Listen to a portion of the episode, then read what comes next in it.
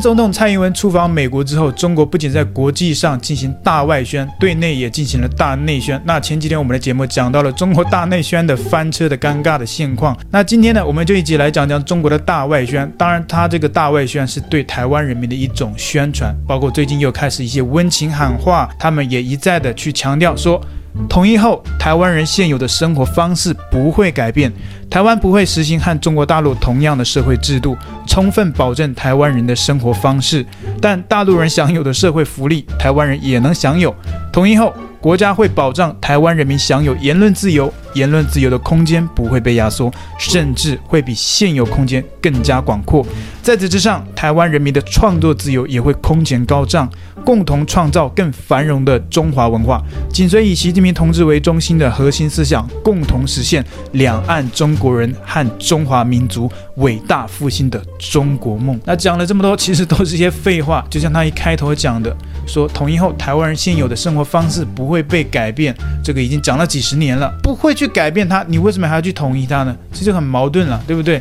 那又讲到说啊、台湾。不会实行和中国大陆同样的社会制度啊！当然，他这个是安慰台湾人的，就是你们不用担心啊，这个不会跟中国大陆的这些人矿、韭菜这些刁民一样的生活方式。你们台湾呢，还是确保有言论自由的。荧幕前也有很多中国大陆的观众啊，也有一些是我的粉丝，那也有些就是小粉红，那都有。你不觉得这些讲话非常的漏洞百出吗？而且。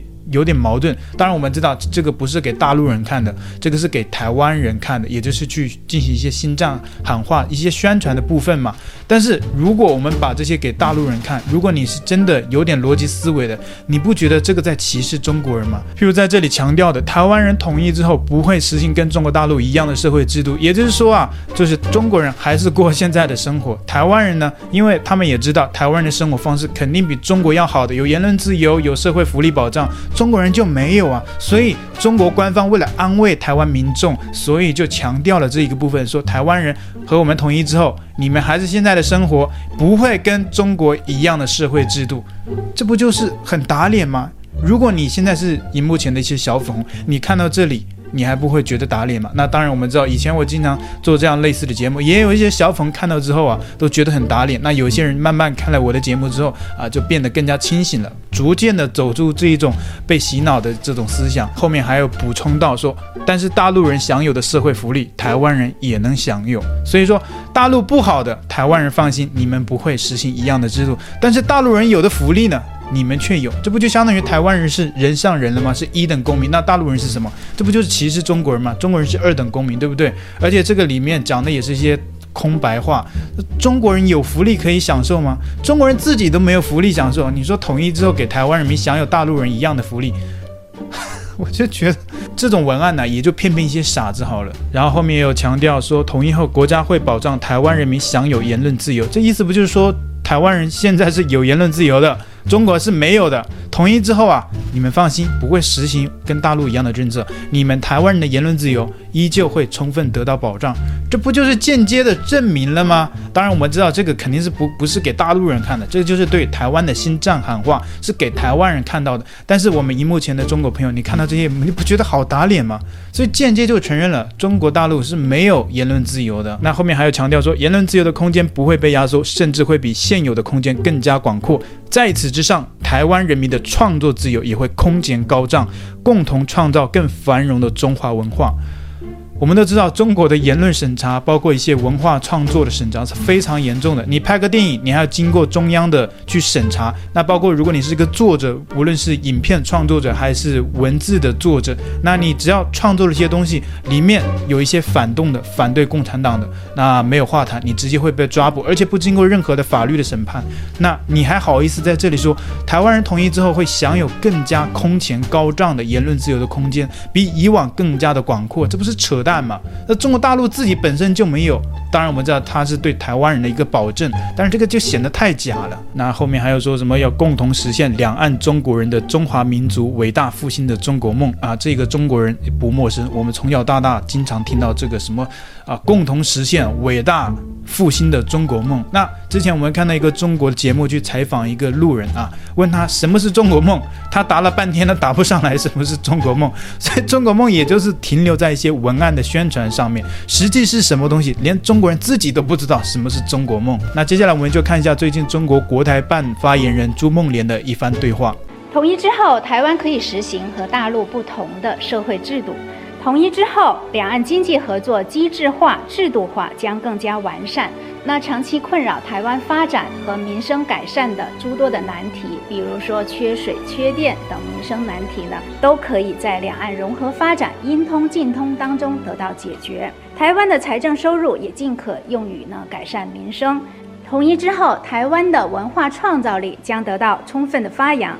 统一之后，台湾同胞的国际发展空间将更大，在国际上呢，腰杆更硬，底气更足，更有安全，更有尊严，共享中华民族伟大复兴的荣耀。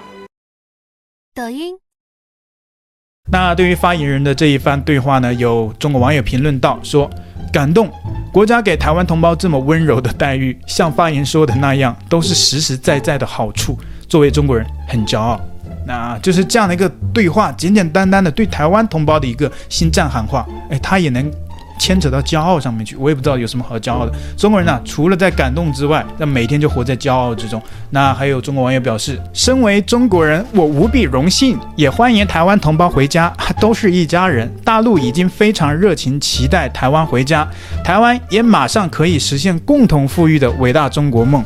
啊，台湾人不用期待，也不用等待实现伟大的中国梦。台湾人本身就已经富裕了，为什么还要跟你们一起去等待共同富裕呢？你们自己吃不饱穿不暖，现在要去等待所谓的共同富裕？但是台湾人民不需要，他们已经富裕了，为什么还要跟你们去过着吃不饱穿不暖，然后去等待一个幻想出来的共同富裕？没有必要吧？台湾统一后还有一个好处，就是台湾比赛拿到的金牌就算作中国队了，这样两岸加起来可以拿到更多奖牌。台湾运动员作为中国队也更有面子。那这个中国人我们都知道，中国就喜欢讲什么有面子有面子，但是台湾人不 care。然后还有中国人也表示哦，这么好的福利，如果我是台湾人，我立马申请大陆身份证了。就算没有福利，还有什么比得上做中国人来得更荣耀呢？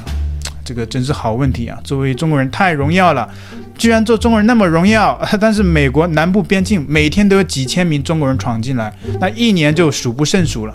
那我们这只是讲那些非法移民进入美国的中国人，那合法途径一些有钱的中国人，他也选择移民美国。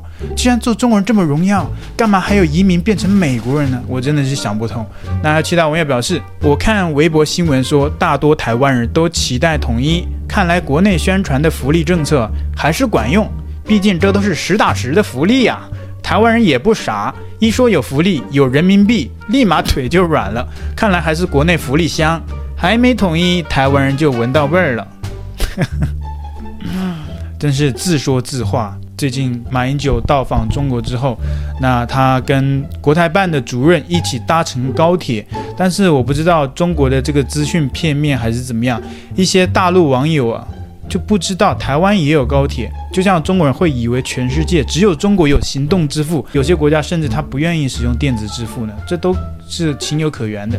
我们都知道，日本是这方面非常先进的，但是日本对于行动支付普及度并没有很高，大家更多愿意的是用现金跟刷卡，这就是一种社会方式、生活的方式不同。但是中国人呢，经常就吹嘘，哇，中国现在好先进，可以用呃电子支付，然后以为其他国家都没有这个技术，整天在到处吹嘘。那包括高铁也是，中国人甚至不知道其他国家也有高铁。